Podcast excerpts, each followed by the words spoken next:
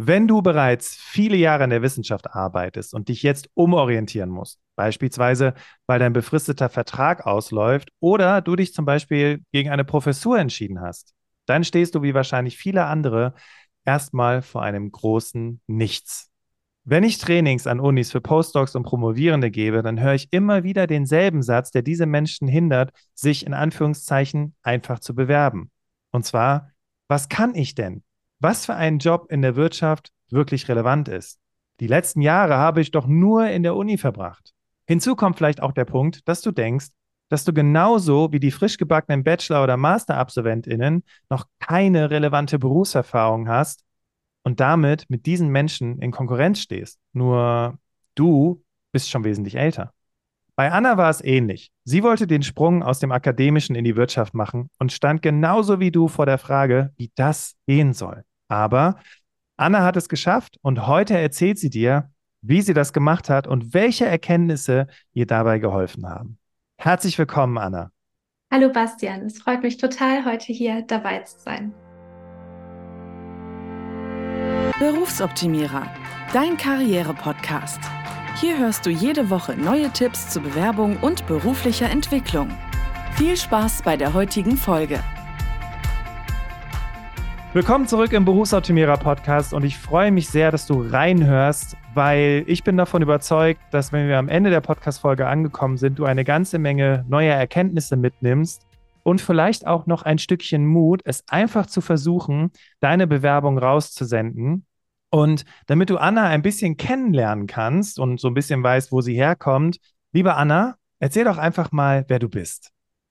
Ich ähm, habe nach meinem Master ähm, im Bereich Marketing die Position als wissenschaftliche Mitarbeiterin angetreten und dann auch im Bereich Marketing promoviert. Und kurz vor Abschluss meiner Promotion, ähm, die schriftliche Arbeit war dann schon eingereicht, habe ich dann äh, begonnen, mich auf Marketingpositionen in der Praxis zu bewerben. Und das klingt ja jetzt erstmal so, ja, habe ich dann einfach gemacht. Aber tatsächlich war das ja nicht der Punkt. Ähm, wie, wie war denn deine Situation zu dem Zeitpunkt? Ja, die war ähm, komplexer, weil ähm, ja die schriftliche Arbeit eben schon eingereicht war, aber ich noch keine finale Note hatte. Denn das Gutachten zur schriftlichen Arbeit äh, stand noch aus, genauso wie die mündliche Prüfung. Das heißt, ich hatte ähm, mein Masterzeugnis in der Hand, ähm, hatte natürlich auch die wissenschaftliche Praxiserfahrung und konnte sagen, dass äh, die Promotion äh, ja zum Greifen nah ist, aber eben noch nicht abgeschlossen, also ohne Note und ohne finalen Abschluss. Mhm. Ähm, ja, dann habe ich mich eben beworben auf, auf Marketingpositionen, ähm, bei denen ich dachte, dass mir das Spaß machen würde, die gut zu mir passen vom Unternehmen und ähm, vom, vom Aufgabenbereich und von den behandelten Themen äh, in dem Bereich. Ähm, das hat sich allerdings als nicht so einfach erwiesen. Ähm, so eine Bewerbungsphase kann ja bekanntlich sehr frustrierend sein. Erst sucht man ähm, schon einige Zeit nach passenden Stellen, freut sich dann total, wenn man dann ein paar passende Stellen gefunden hat, äh, die total gut zu einem passen, passt dann die Unterlagen an, verschickt sie und wartet. Und manchmal kam dann die Absage relativ fix und manchmal hat es okay. auch länger gedauert. Und ja, ganz zu Beginn hat mir das jetzt auch nicht so viel ausgemacht, weil man weiß ja, dass da viele Gründe hinterstehen können. Mhm. Ähm, ja, es kann sich jemand beworben haben mit mehr Berufserfahrung oder ähm, vielleicht war man auch zu spät dran und die, die waren auch schon mitten in den Gesprächen. Aber wenn dann die x-te Absage reinflattert, ähm, denkt man sich, gut, vielleicht ist es doch keiner der eben genannten Gründe und vielleicht liegt es doch an meinen Unterlagen. Ja, und das ist ziemlich krass, weil das Gedankenkarussell geht ja los und der Glaubenssatz, ne, den wir jetzt auch zu Beginn gehört haben, was habe ich denn zu bieten? Ich kann ja nicht wirklich was, was für die Wissenschaft relevant ist, der verstärkt sich natürlich noch. Gibt es denn noch andere Dinge, wo du sagst, ähm, die einen Wechsel von der Wissenschaft in die Wirtschaft erschweren? Vielleicht auch Erfahrungen, die du gemacht hast? Ja, ähm, also zum einen natürlich, äh, dass man sich häufig bewirbt, wenn, wenn man noch nicht ähm, komplett fertig ist. Dann, ähm, dass die letzte Arbeitserfahrung, die man gesammelt hat, eben ähm, aus der Wissenschaft stammt und nicht der Praxis, was ähm, ja, was, also ich habe das so empfunden, dass das nicht als relevante Arbeitserfahrung eingestuft wurde, aber das war vielleicht auch nur das, was ich persönlich gedacht habe. Ja. Und ähm, ja, du hattest äh, in einem deiner Podcasts auch den Tipp gegeben, doch einfach mal anzurufen, mhm. wenn man eine Absage erhält, um zu erfahren, woran es denn tatsächlich gelegen hat. Und das habe ich auch bei einer Stelle getan, äh, bei der ich dachte, dass, dass die total gut passt und die ich auch super spannend fand. Und ähm, ja, als Rückmeldung erhielt ich dann, dass für die Stelle jemand benötigt wird, der bereits Verantwortung tragen kann und sehr selbstständig arbeitet und ja, ich meine, in dem Moment weiß man natürlich nicht. Ich, ich, ja. ich finde es vor allem so spannend, Anna. Das waren jetzt zwei Argumente, die ja nicht wirklich aus Bewerbungsunterlagen ersichtlich sind. Ne? So nach dem Motto, ja, ich brauche jemanden, der Verantwortung tragen kann. Ja, kann ich nicht oder wie? Also, hm. Ja, genau das Gefühl hatte ich auch und hatte mich dann gefragt, gibt mein Lebenslauf den Eindruck, dass ich keine Verantwortung tragen kann und nicht selbstständig arbeiten kann? Und ähm, darüber hatte ich dann auch mit Freunden und Freundinnen gesprochen, ähm, über dieses Feedback, das ich erhalten habe. Und die meinten äh, daraufhin, dass sie vorher auch nicht wussten, was eine wissenschaftliche Mitarbeiterin genau macht. und dass, dass der oder die Personalerin das wahrscheinlich auch nicht gewusst haben. Äh, und dass sie halt erst durch mich wissen, dass in einem Job sehr wohl viel Verantwortung zu tragen ist und man da sehr selbstständig arbeitet. Und zuletzt gaben sie mir den Tipp, meine Tätigkeit in meinem Lebenslauf genauer auszuführen und mit Daten und Fakten, sprich Zahlen, zu belegen. Okay, also jetzt haben wir hier schon mal einen ganz, ganz wichtigen Tipp gehört, den möchte ich gerne mal unterstreichen. Den, du, den, den du deine Bewerbung geschickt hast, die haben vielleicht nicht promoviert, die haben vielleicht, weiß ich nicht, nicht so viel Erfahrung im akademischen Bereich, ergo, sie wissen überhaupt gar nicht, was man da macht. Ähm, es gibt ja immer noch diese, diese, diese Vorstellung von Hiwi oder, oder ne, wissenschaftliche Mitarbeiterin. Ja, was machen die den ganzen Tag? Ne? So. Und ich finde das ganz wichtig, dass du das jetzt nochmal unterstrichen hast, weil sich immer wieder in sein Gegenüber hineinzuversetzen, ist extrem wichtig im Bewerbungsprozess. Ja, stark. Okay. Das heißt, du hast dann quasi angefangen, deine Bewerbungsunterlagen zu überarbeiten. Was hast du dann konkret in deiner Bewerbung anders gemacht? Ähm, ich habe genauer aufgelistet, was meine Tätigkeit ähm, beinhaltet und das auch mit Zahlen hinterlegt. Das heißt, ich habe geschrieben, welche Vorlesungen und Übungen ich gehalten habe, vor wie vielen Personen die stattgefunden haben, einfach damit man sich darunter auch etwas vorstellen kann, weil das ja nicht wie ein gewöhnlicher Vortrag ist, sondern da auch mal ein paar hundert Personen sitzen können. Ähm, dann welche Forschungsprojekte zu welchen Themenbereichen ähm, ich betreut habe, für wie viele Seminar- und Abschlussarbeiten ich insgesamt in dem Zeitraum verantwortlich war, was ich für Studien geplant, durchgeführt und ausgeführt, äh, ausgewertet habe und dass ich die Ergebnisse dann auch auf nationalen und internationalen Konferenzen präsentiert und diskutiert habe. Und da habe ich dann auch direkt äh, ein paar Beispiele mit angegeben, um sich das vorstellen zu können. Also in, in die Richtung, ne? unter anderem in den USA, in den Niederlanden etc., ähm, damit man, ja, damit es eben nicht äh, leere Sätze sind, sondern man ähm, ja das Ganze greifbarer macht. Und sonst habe ich natürlich vor allem darauf geachtet, praktische Teile hervorzuheben, wie Thematiken aus den gehaltenen Vorlesungen, Seminaren und Übungen, die zur jeweiligen Stelle passen. Und ähm, das habe ich dann meistens im, im Anschreiben untergebracht, wenn ich ähm, gerade praktische Abschlussarbeiten betreut habe, wo die Themen auch gut äh, gepasst haben, habe ich das natürlich auch äh, äh, dann aufgezählt und genannt und beschrieben, weil die ganz plakativ zeigen können, dass hier thematische, thematisch relevante Daten aus der Praxis ausgewertet werden, daraus Schlüsse gezogen werden und Handlungsempfehlungen entwickelt. Ja, super. Also was ich auch immer wieder feststelle, wenn ich Bewerbungen bekomme von Menschen, die eben von der Wissenschaft in die Wirtschaft wechseln möchten, dass der Lebenslauf auch immer viel zu viel Inhalt hat. Wenn ich dir jetzt zuhöre, dann wirkt das erstmal so, okay, wie lang waren der CV? 80 Seiten? Und das ist ja nicht der Fall. Das ist ja wahrscheinlich, ich sehe schon an deiner Reaktion, nee, äh, da war auch eher weniger als mehr. Vielleicht kannst du da noch so ein paar Tipps geben, ähm, weil ich glaube, da tun sich auch viele schwer zu überlegen, okay, was tue ich jetzt in meinem Lebenslauf, weil das ja im akademischen Bereich ganz anders ist als in der Wirtschaft. Ja, also genau das, was du gesagt hast, ist äh, definitiv der Fall. Das habe ich äh, kurz und knapp ähm, alles beschrieben, weil wenn man es äh, super lang beschreibt, dann, dann wird das Ganze ja auch unübersichtlich und es liest sich keiner mehr durch. Das heißt, ich habe vor allem mit Stichpunkten gearbeitet. Also ich habe ähm, das dann so formuliert wie Vorbereitung und Halten von Lehrveranstaltungen in Klammern bis zu so und so viel Personen sowie Betreuung von Forschungsprojekten zu den Themenbereichen so und so und so und so in Klammern verantwortlich für XY Seminar und XY Abschlussarbeiten. Das ist also schon, das sind, damit sind dann schon mehrere Punkte abgedeckt, über die wir eben gesprochen haben. Dann ähm, hatte ich als Stichpunkt auch noch drin Ansprechpartnerin für das Mastermodul so und so, in Klammern Übernahme der Vorlesung, wenn Professorin verhindert, ähm, sowie langjährig zuständig für die englischsprachige Übung zum Modul in Eigenverantwortung. Da hatte ich dann die Verantwortung Sehr mit gut. untergebracht. Ähm, und ja, zuletzt Planung, Durchführung und Auswertung empirischer Studien sowie Diskussion der Ergebnisse auf nationalen und internationalen Konferenzen, in Klammern unter anderem in so und so, so und so und so und so. Also was man an dieser Stelle festhalten muss, ist, dass du, ne, es klingt immer noch nach sehr, sehr viel Information, aber ich glaube, was auch der Schlüssel dahinter ist, ist, dass sich, dass sich das liest wie einzelne Stufen als Berufserfahrung und konkreten Tätigkeiten, die damit einhergehen. Und während ich dir jetzt schon zuhöre, also ich komme ja nicht aus der Wissenschaft, ich komme aus der Wirtschaft, ja, ich bin, ich habe zehn Jahre Recruiting gemacht, aber ich kann mir jetzt was vorstellen. Ich kann mir jetzt vorstellen, warum du Eigenverantwortung hast, ja, warum du, eigen, äh, warum du eigenverantwortlich arbeiten kannst, äh, warum du ähm, ja eben auch in verantwortungsbewusste Positionen reinpasst.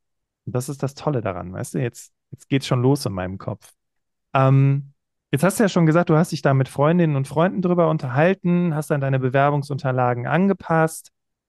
Jetzt die alles entscheidende Frage, weil eben hast du noch erzählt, es hagelten Absagen. Was ist dann passiert, als du deine Bewerbungsunterlagen optimiert hattest? Ja, das äh, hat definitiv geholfen, denn äh, kurz danach kam dann auch schon die Einladung zu den Bewerbungsgesprächen und das Endergebnis ist super erfreulich, denn ähm, das ist eben genau das, ähm, wonach ich gesucht habe. Also ich ähm, bin jetzt Marketingmanagerin in einem internationalen Unternehmen und da kann ich tatsächlich auch mein wissenschaftliches Wissen einsetzen. Ähm, denn ich bin unter anderem zuständig für äh, Marktforschung zur Marke, die ich jetzt nicht mehr selbst durchführe, aber eben genau verstehen, interpretieren kann und weiß, was dahinter steht. Ja, also es hat insgesamt total ähm, geholfen, den wissenschaftlichen Background zu haben, einfach für das Verständnis und ähm, die Methoden dahinter zu kennen. Ja, spannend. Ähm, das klingt ja jetzt, guck mal, wir sind jetzt schon an so einem Punkt, wo man sagt, okay, ich habe meine Bewerbungsunterlagen umgestellt ähm, und plötzlich kamen Einladungen. Also erstmal interessant, wer hat dich denn auf diesem Weg begleitet? Eben, ja, dass du am Ende jetzt halt auch diesen Job hast. Also wer waren so deine Unterstützer oder was, wo hast du dir im Prinzip äh, entsprechende Informationen geholt? Ganz unterschiedlich. Also zum einen natürlich dein Podcast. daher, daher, Dankeschön. Ja, daher kam auch der Tipp, äh, da mal anzurufen und das habe ich dann tatsächlich gemacht und das hat ähm, total weitergeholfen. Zum anderen ähm, Freunde und Freundinnen, da ähm, denen hatte ich auch meine Unterlagen zugeschickt, vor allem Freundinnen, die im Personalwesen ähm, tätig waren oder sind, weil die ja auch nochmal einen anderen Blick darauf haben, aber auch sonst Freunden und Freundinnen, ähm, weil dann auch Kleinigkeiten auffallen können, wie dass eine Überschrift überlesen wird oder ein Satz vielleicht noch einfacher formuliert werden kann. Ähm, genau, und sonst natürlich auch Familie, ähm, die ja. haben da auch noch äh, einen Blick drauf geworfen. Und wenn man dann das ganze Feedback sammelt und umsetzt, dann wird es jedes Mal ein Stückchen besser. Auf jeden Fall. Was ich an der Stelle vielleicht noch als Tipp geben kann, das kennt man ja bestimmt, wenn man wissenschaftlich arbeitet. Man gibt Menschen ja seine wissenschaftliche Arbeit und fragt denen dann, hey, äh, fragt die dann, was bleibt so bei dir hängen? Ne? Was hast du so mitgenommen aus dem Artikel? Und dasselbe kannst du schlussendlich auch mit deinem Lebenslauf machen, weil wenn du sagst, okay, ich möchte gerne in dem Bereich Marketing und in den und den Funktionen arbeiten und jetzt habe ich hier so meinen Lebenslauf, den ich mir erstellt habe, ähm, dann drückst du den einfach mal so fünf bis zehn Leuten in die Hand, sagst denen, guck dir den mal eine Minute an und dann stellst du denen so, weiß nicht, zwei, drei Fragen. Ne? Zum Beispiel, äh, was ist denn mein Fachgebiet oder was sind so die zwei, drei Erfahrungen, die, die da hängen geblieben sind? Und wenn du halt feststellst, dass diese zehn Leute dir zehn Unterschied, zehnmal unterschiedliches Feedback geben, dann ist dein Lebenslauf eine reine Glückssache, dass er die richtigen Leute trifft. Ähm, aber wenn dir alleine schon, weiß ich nicht, drei oder fünf Leute dasselbe sagen, dann weißt du, dass dein Lebenslauf auf jeden Fall in die richtige Richtung geht. Wenn du jetzt nochmal so zurückblickst, ähm, du hast ja auch gesagt, es gab so diesen Moment, der, ne, wo so dieser innere Kritiker immer lauter wird und, ah, was kann ich denn hier überhaupt? Was habe ich denn überhaupt zu bieten? Hm, was war so ein Glaubenssatz, der dich wirklich sehr stark, ja, wie soll ich was sagen, dominiert hat, den du dann hinterher für dich umwandeln konntest? Ein Glaubenssatz, der mich dominiert hat. Ähm, ja, zum einen, dass meine Berufserfahrung nicht als Berufserfahrung gewertet wird. Denn die Berufserfahrung kam mir jetzt sehr wohl zugute und die kann ich jetzt an unterschiedlichen Stellen einsetzen und das ist auch einmalig. Ähm, ne, ist, ähm, ja, weil an der Uni lernt man eben nicht im, im Detail die statistischen Methoden etc. Deswegen ist man in diesem Gebiet dann auch mal Experte später in der Praxis, äh, was ja auch ganz schön ist und sehr wertvoll ist, ähm, ergänzend dann noch jemanden von der Uni dabei zu haben ja, ich würde denken, das war der Hauptleitsatz, der mir ähm, immer wieder durch den Kopf gegangen ist, dass ich äh, jetzt wahrscheinlich eher als Berufsanfängerin gesehen werde. Und das kann natürlich auch teilweise der Fall sein. Aber wenn man die Stelle besser kennt, dann wird schon klar, dass man sehr wohl Verantwortung getragen hat, dass man ähm, Erfahrungen in Gebieten mitbringt, die in dem jeweiligen Job sehr gut passen können. Und das ist wichtig, sich das bewusst zu machen. Also zwei Dinge. Ne? Erstens, keiner weiß, was in Akademia passiert. So würde ich jetzt mal so als Highlight-Satz so mitnehmen. Und das zweite ist, es passiert verdammt viel und es ist auch unglaublich interessant für den Job, den du dann anstrebst. Was wir uns noch nicht angeschaut hatten, Anna, war so die Situation in Vorstellungsgesprächen. Weil, hey, jetzt hast du deine Bewerbungsunterlagen fertig gemacht und ich glaube, wenn ich jetzt den Menschen, die hier zuhören, sage, ja, jetzt musst du lernen, wie du dich verkaufst, dann ist direkt so, verkaufen, um Gottes Willen. Ich bin Expertin, Experte für mein Fachgebiet. Ich habe keine Lust, mich zu verkaufen. Vielleicht kannst du da noch so einen kleinen Einblick geben, wie du das im Vorstellungsgespräch gemacht hast, dass dieses Bild, was du in deinen Bewerbungsunterlagen schon aufgebaut hast, eben auch, ja, dass du dieses Bild auch über, übermitteln konntest im Vorstellungsgespräch. Was hast du da konkret gemacht? Wie hast du dich vorbereitet?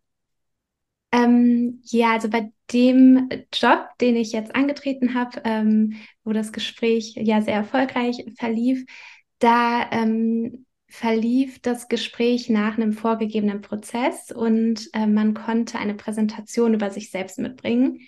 Und diese Methodik finde ich total gut, weil man da sehr strukturiert ähm, den ganzen Verlauf, ähm, ja, seine, seine akademischen Laufbahn und beruflichen Laufbahn einmal darstellen konnte und direkt Bilder dabei hatte. Also man konnte alles direkt ähm, untermauern und visualisieren, so dass sich der Zuhörer oder die Zuhörerin das ähm, vorstellen kann und habe da genauso die praktischen Themen hervorgehoben und ja, konnte da einfach alles unterbringen, was ich gerne unterbringen möchte und das auf eine strukturierte Art und Weise, ähm, was ich als sehr angenehm empfunden habe. Ich finde das total spannend, weil im Grunde genommen gibt es da quasi eine, eine Kurzvariante von, das ist die Technik des Elevator Pitch, ähm, wo du quasi auch eine Art Selbstpräsentation machst, dir drei Fragen beantwortest vorher. Also wer bin ich? Also was ist meine aktuelle Situation? Ähm, was für Verantwortungen habe ich? Wo bin ich gerade zum Beispiel? Dann, was kann ich? Was sind meine Kompetenzen, meine Stärken? Was sagen andere über mich?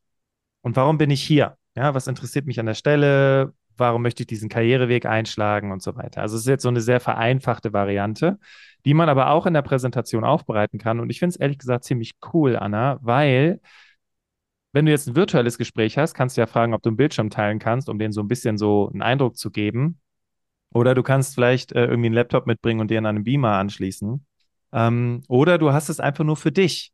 Ja, aber das Wichtigste ist, du strukturierst dich zu Beginn des Gesprächs, also für den Beginn des Gespräches, was du konkret über dich sagen möchtest. Und das, das finde ich eine sehr, sehr hilfreiche Möglichkeit, weil, ne, wenn man so von sich selbst erzählen muss, wovon erzähle ich jetzt und wie gehe ich da jetzt vor, ist es ja auch eine sehr, sehr gute Struktur. Und ich finde es immer wichtig, Strukturen an der Hand zu haben, damit du eben nicht von Hölzchen auf Stöckchen kommst. Dazu kann ich jetzt tatsächlich auch noch was sagen.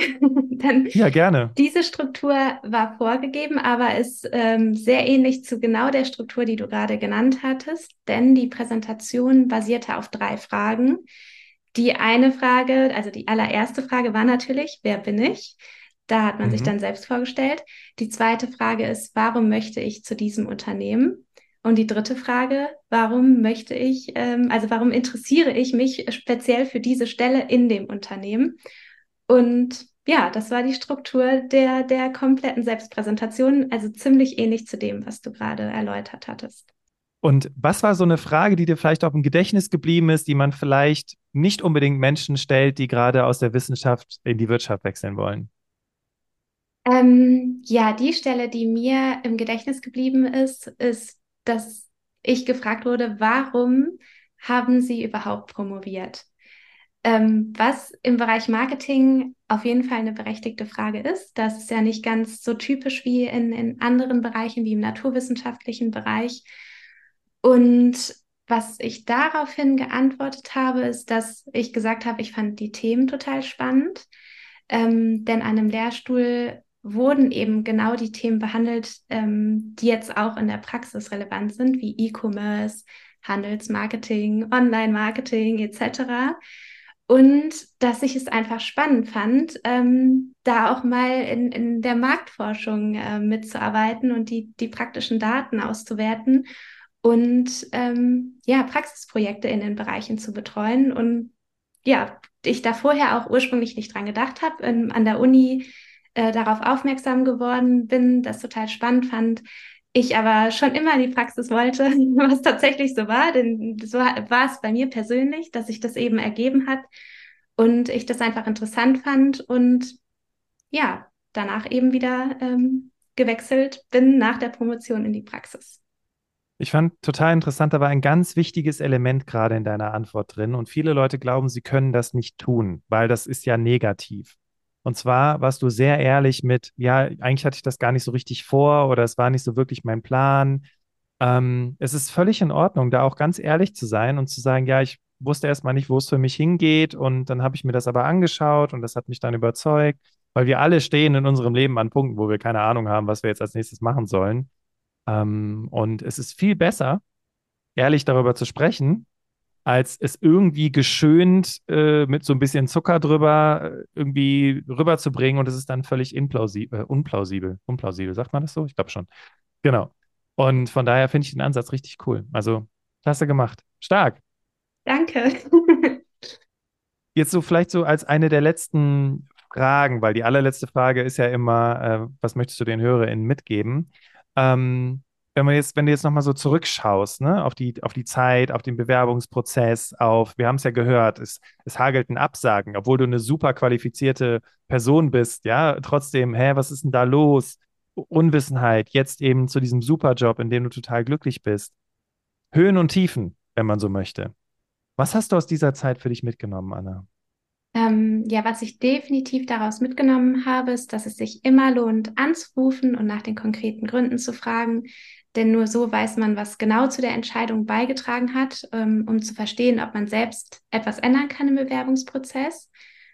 Und ähm, ja, sonst hilft es auch immer mit Außenstehenden im Freundeskreis darüber zu sprechen. Zum einen über das Feedback, das man von der Personalabteilung erhalten hat, um es eben nochmal aus anderer Perspektive einordnen zu können.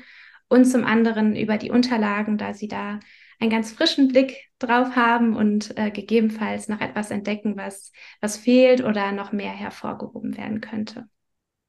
Ja, spitze.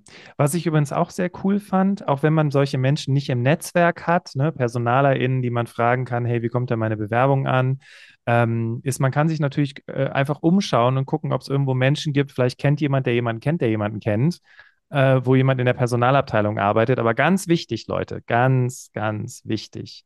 Personalabteilung ist nicht Personalabteilung. Also wenn jemand in der Gehaltsbuchhaltung arbeitet, dann kann die Person nicht wirklich was über deine Bewerbungsunterlagen sagen. Also es ist schon irgendwo eine Vorgabe, dass die Leute auch Personal einstellen. Dann hast du da auf jeden Fall auch ein super hilfreiches Feedback für deine Unterlagen. Anna, das war ein unglaublich tolles Interview und danke noch, also ich wiederhole mich jetzt an der Stelle, aber ich sage einfach nochmal Dankeschön, dass du, dass du deine Geschichte mit uns geteilt hast. Und damit kommen wir zum Ende in dieser Podcast-Folge. Vielen Dank, dass du dabei gewesen bist. Ich bin sicher, du hast das ein oder andere für dich mitgenommen, wo du vielleicht gedacht hast, ah, stimmt, so habe ich das noch gar nicht gesehen. Deswegen wünsche ich dir jetzt ganz viel Erfolg mit deiner Bewerbung und auch mit den Vorstellungsgesprächen. Und wenn du Unterstützung brauchst, dann schau gerne mal auf www.berufsoptimierer.de vorbei. Da haben wir verschiedene Möglichkeiten der Unterstützung und da kannst du auch gerne mit einem unserer Coaches in Kontakt treten und dir ein Erstgespräch buchen. Ja, und du kennst es im Berufsoptimierer Podcast. Wie immer übergebe ich das letzte Wort an unsere heutige Alltagsheldin Anna und ähm, ja, wünsche dir einen ganz wunderbaren Tag. Mach's gut und bis zum nächsten Mal. Ja, danke, dass ich heute dabei sein durfte. Es hat sehr viel Spaß gemacht und sonst bleibt mir nur zu sagen, ich habe damals auch gedacht, dass der Wechsel nur schwer möglich ist. Ähm, ja, es haben andere vor, vor mir geschafft und bei mir hat es auch geklappt und ich möchte euch gern ermutigen, euch zu trauen. Auch ihr bekommt das hin und ja, danke nochmal für den Podcast, äh, Bastian. Die Tipps aus den unterschiedlichen Folgen haben mir weitergeholfen und werden auch anderen weiterhelfen.